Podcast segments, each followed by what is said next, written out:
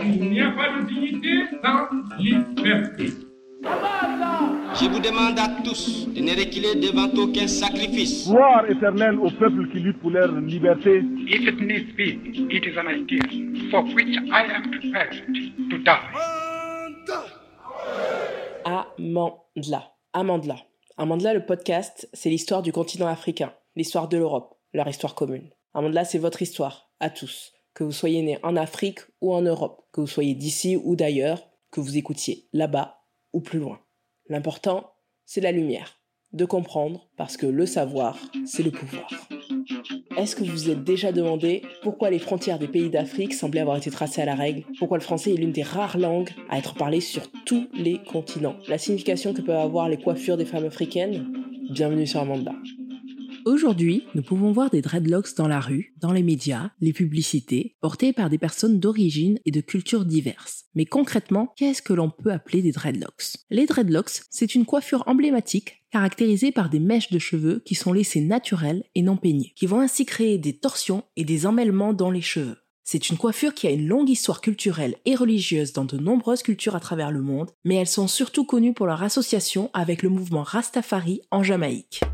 Les origines de la coiffure rasta remontent à l'Afrique antique, où les dreadlocks étaient portés pour des raisons culturelles et religieuses. Par exemple, dans l'Égypte ancienne, les prêtres et les pharaons portaient ce que l'on pourrait appeler des dreadlocks comme un signe de leur statut social élevé. En Inde et au Népal, les sadhus, des moines errants, portaient également des dreadlocks comme un symbole de leur renoncement au plaisir matériel et de leur engagement envers la spiritualité. Les dreadlocks ont également été portés par les Aztèques en Amérique centrale et par les Germains en Europe. Dans ces cultures, les dreadlocks portés par les guerriers et les chasseurs étaient souvent associés à la virilité masculine et à la force.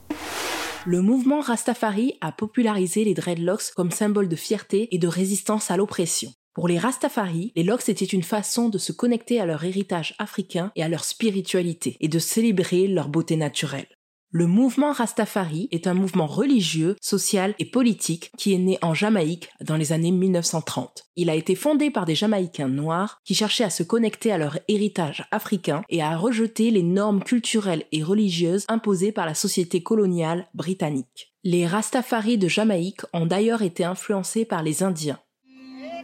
En 1833, on décrète la fin de l'esclavage en Jamaïque. Les esclaves, une fois libérés, ne veulent plus travailler dans les champs de canne. Alors les Anglais font venir une nouvelle main-d'œuvre des régions les plus pauvres du nord de l'Inde. Majoritairement hindous, ils amènent une nouvelle culture, une nouvelle religion, un nouveau rapport à la nature à travers leurs multiples divinités. Ce mouvement, notamment religieux, dérivé du christianisme, est revendiqué par environ 10% de la population jamaïcaine. Les Rastafari croient en un dieu unique appelé Jah, qui est considéré comme le créateur de toutes choses. La marijuana est souvent utilisée dans les cérémonies religieuses Rastafari comme un sacrement. Tout commence en 1920 quand Marcus Garvey, avocat jamaïcain, crée une compagnie maritime, la Black Star Line. Son rêve, le rapatriement de tous les fils d'esclaves vers l'Afrique. Faillite de la Black Star Line, le rêve s'écroule et Garvey le Moïse Noir est jeté en prison mais sa prophétie est entendue par les Afro-Américains. Regardez vers l'Afrique, quand un roi noir y sera couronné, alors le jour de la délivrance se rapproche.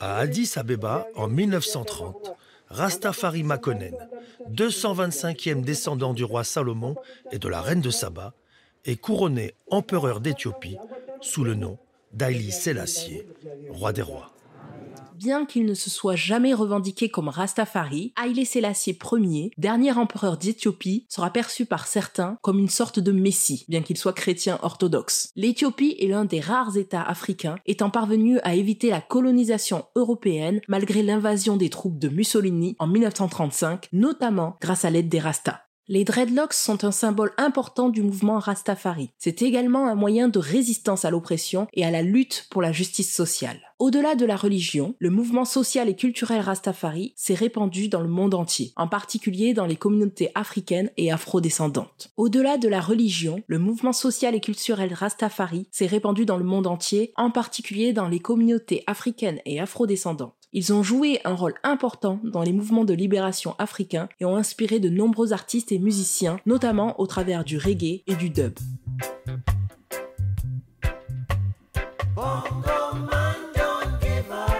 Bob Marley est sans doute l'artiste le plus emblématique de la musique reggae et de la culture rastafari. Cependant, il ne faut pas oublier Peter Tosh, qui est le cofondateur des Wailers avec Bob Marley et Bunny Wailers, Bunny Spears, musicien jamaïcain de reggae connu également pour son engagement politique, ou encore le poète britannique Linton Kwesi Johnson, qui utilise notamment le dub poetry pour exprimer les luttes afro-caribéennes au Royaume-Uni. Bob Marley a contribué à populariser le mouvement et les dreadlocks dans le monde entier. Sa musique était imprégnée de messages de paix, d'amour et de justice sociale, et sa coiffure faisait partie intégrante de son image et de son identité en tant qu'artiste. Lors d'une interview en 1978, il explique sa philosophie selon les Rastafari. Bob, vous êtes un Rasta. What rules of life does it include to be a Rasta? Qu'est-ce que ça veut dire? Quelles règles de It vie? includes struggle. Eh bien, When Les you're a règles, Rasta, c'est you have a lot of struggle. se battre.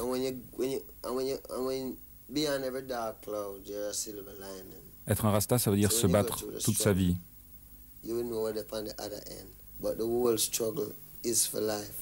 Dans une interview à un journal anglais, le Melody Maker, il y a à peu près un an et demi, vous avez répondu à des critiques qui vous demandaient ce que vous feriez devant la commercialisation du reggae. Et vous leur avez répondu, on leur amènera le Nyabingi. Qu'est-ce que ça veut dire, Nyabingi Nyabingi mean death to black and white oppressors. Nyabingi veut dire mort aux oppresseurs noirs et blancs. C'est la musique la plus spirituelle, qui existe. musique très spirituelle. music. But the Nyabingi is really the highest you can ever go in music. C'est l'endroit le plus haut qu'on puisse atteindre en musique, le reggae? Est-ce qu'on pourrait appeler ça le reggae des racines? C'est pas le reggae, c'est le past reggae. C'est au-delà du reggae. Ça pourrait être la forme la plus pure de It musique can be the jamaïcaine. purest form of music. Ça peut être la forme la plus pure de musique It tout could be court. the purest form of music. Aujourd'hui, le mouvement Rastafari continue d'être une force culturelle et spirituelle dans le monde entier. Et les dreadlocks sont toujours associés à la résistance à la domination, l'asservissement et à la célébration de l'identité africaine. Pour certains, les dreadlocks sont une façon de se connecter à leur spiritualité ou à leur héritage culturel, comme chez les Maasai ou bien les Bantous. Dans le mouvement panafricaniste, les dreadlocks peuvent être un symbole de résistance et de fierté de l'identité africaine. Les coiffures naturelles sont de plus en plus valorisées dans ces mouvements car elles sont considérées comme une façon de célébrer la beauté naturelle et de rejeter les normes de beauté imposées par la société occidentale. Cette coiffure est souvent associée à l'empereur éthiopien Haïlé Sélassié Ier qui est considéré comme un symbole de l'unité et de la fierté africaine par les Rastafari. Ailleurs, il peut s'agir d'une coiffure à la mode ou d'une expression de son individualité. Chez les altermondialistes, les dreadlocks peuvent être un moyen de rejeter le système capitaliste et l'exploitation des individus.